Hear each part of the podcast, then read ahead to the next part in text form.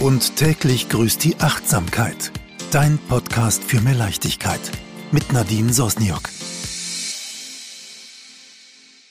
Hallo und herzlich willkommen. Mein heutiger eingesprochener Newsletter ist eine Einladung an dich, Wege einmal anders zu beschreiten. Ich erzähle dir warum. Alles fing damit an, dass ich meine Freundin Svenja zu Jay Shetty in den Berliner Admiralspalast letzte Woche eingeladen habe. Ich habe vor einem halben Jahr gedacht, ich kaufe uns die Karten einfach, egal was dann ist. Loswerden werde ich sie eh immer. Surfe doch auch gleich mal durch Eventim und schau, was dir gefallen würde. Ob ein Theaterstück, eine Lesung oder ein Konzert. Das ist ein wundervoller Moment, sich selbst etwas Gutes zu tun und gleichzeitig einer Person, die man gerne mag, eine Freude zu bereiten. Gibt es etwas Schöneres? Zeit zu verschenken ist kostbar. Überlege gut, mit wem du sie teilst. Unser Auto ist in der Werkstatt und ich habe die Gelegenheit sofort genutzt, die S-Bahn in die Stadt zu nehmen. Eine achtsame Anreise zum Theater zu genießen.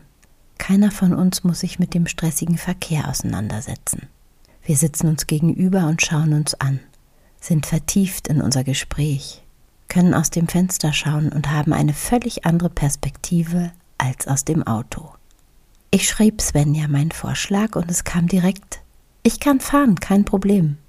Ich antwortete, ich weiß, aber ich möchte mit der S-Bahn fahren. Sie willigte ein und ich spürte förmlich ihre Gedanken. Und wie kommen wir nachts zurück? Sie ist lange nicht mehr mit öffentlichen Verkehrsmitteln gefahren. Wir sind eben alle bequem und vielleicht auch faul. Außerdem ist es praktisch. Doch ich versuche in letzter Zeit mit Absicht alles anders zu machen. Es ist so viel schöner, mal andere Wege zu nehmen, wachsamer zu sein, aufmerksamer. Neugierde kommt auf. Svenja strahlte mich an und war voller Vorfreude und man merkte ihr an, wie spannend sie es fand. Ich komme vom Dorf, wir sind früher keine Öffis gefahren. Ich kenne das nicht. Und dann kam die Frage. Und wie kommen wir zurück? Ihr Mann wollte es auch wissen, denn nachts S-Bahn fahren ist ja gefährlich. So, so. Mein Grinsen verriet ihr, dass sie sich sicher keine Sorgen machen sollte. Ich werde uns sicher zurückbringen. Wir unterhielten uns sofort über alte Glaubenssätze, einmal im Kopf, immer im Kopf. Es sei denn, wir arbeiten dran und trainieren eine Transformation. Ich habe neulich gelesen, dass es circa 60 Tage benötigt, bis man negative Glaubenssätze in positive fest verankern kann. Nachts S-Bahn fahren ist gefährlich, haben wir mal gesagt bekommen und verinnerlicht.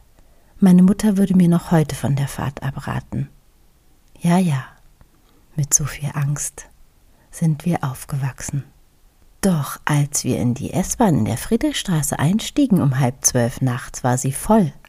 Bis zu uns waren wir umringt von vielen Fahrgästen und sogar älteren Herrschaften mit Rollator. Ich fragte meine Freundin, was ihr erstes Bild war, was sie vor sich hatte auf dem Rückweg. Sie sagte, ein Obdachloser und ein Messerstecher. Wow. Wir haben uns angeschaut und waren entsetzt, denn die Stimmung war eine völlig andere. Menschen aus der Großstadt bunt wie eh und je, jeden Alters fröhlich auf dem Weg nach Hause. Was sagt mir das? Wir sollten unseren Gedanken nicht so viel Kraft geben und Situationen erst einmal prüfen, die wir nicht kennen. Wir hatten eine super Fahrt, sehr viel Spaß und waren nachhaltig unterwegs. Yes! Vor allem waren wir in 25 Minuten vor Ort.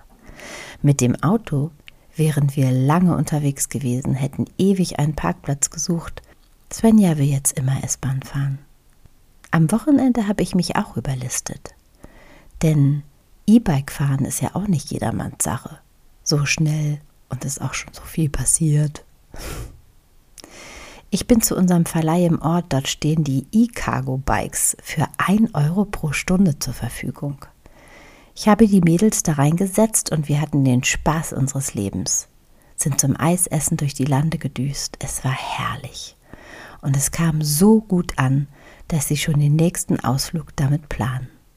Ich bin froh, dass ich mutig war und mich einfach auf das Ding gesetzt habe mit dem Mindset, ich schaffe das.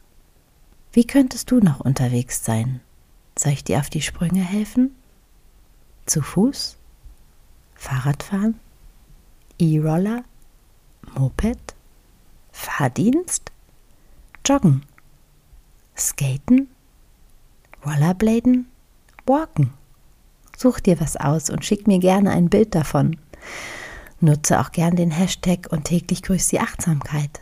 Und nächste Woche in meinem schon 13. Podcast ist Karina Teutenberg von Sunnyside Fasten und Retreats bei mir zu Gast und sie erklärt uns, was die Achtsamkeit mit dem Fasten zu tun hat. Das waren meine Impulse für die Woche für dich.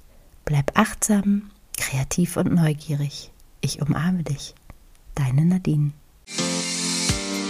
Und täglich grüßt die Achtsamkeit. Eine Kooperation mit dem Familienblog hallobloggy.de.